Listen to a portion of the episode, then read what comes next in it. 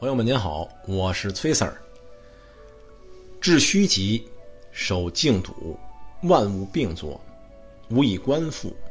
夫物芸芸，各归其根。归根曰静，静曰复命，复命曰长。知常曰明，不知常，妄作凶。知常容，容乃公。公乃全，全乃天，天乃道，道乃久，莫身不殆。意思是说呀，使心灵达到虚空的极端状态，并保持极度的宁静。万物啊，都在生长发展着。我以虚静的状态去观察万物发展变化、循环往复的规律。万物虽然繁多复杂，但终将都向其最初的状态发展，回归到初始状态。这就叫做静。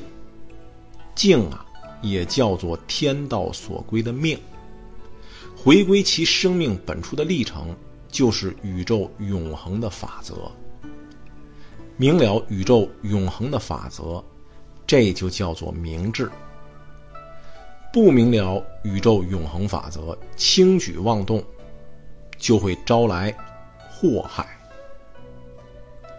认识了宇宙永恒的法则，就能包容一切，包容一切，就会大公无私，大公无私，就能坦然公正，坦然公正，才能天下归顺，天下归顺，才能符合自然，符合自然。才能符合于道，符合道，就能长久，终生没有危险。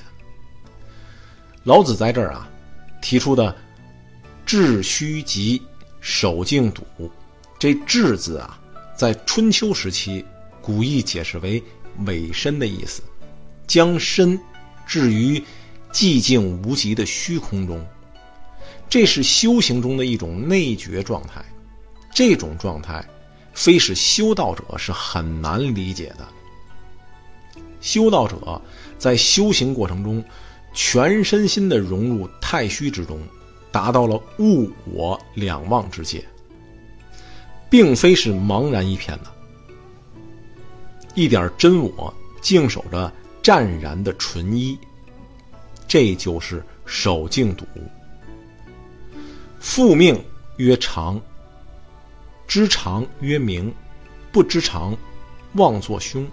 老子告诫啊，万物生生灭灭是大道法则，知而不干涉是睿智的。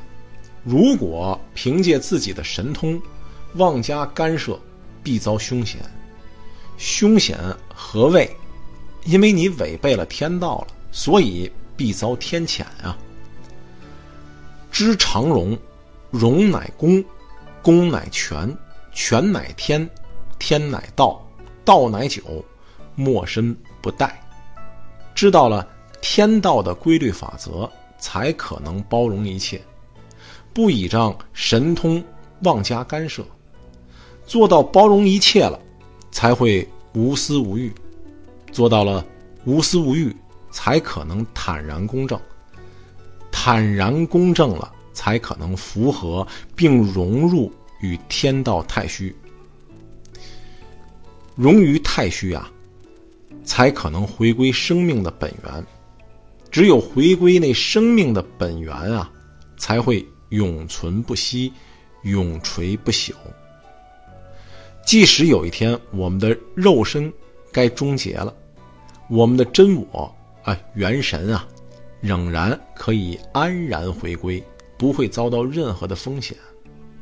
好，各位朋友，请您持续关注本系列作品。下一回咱们再说说这功成事碎。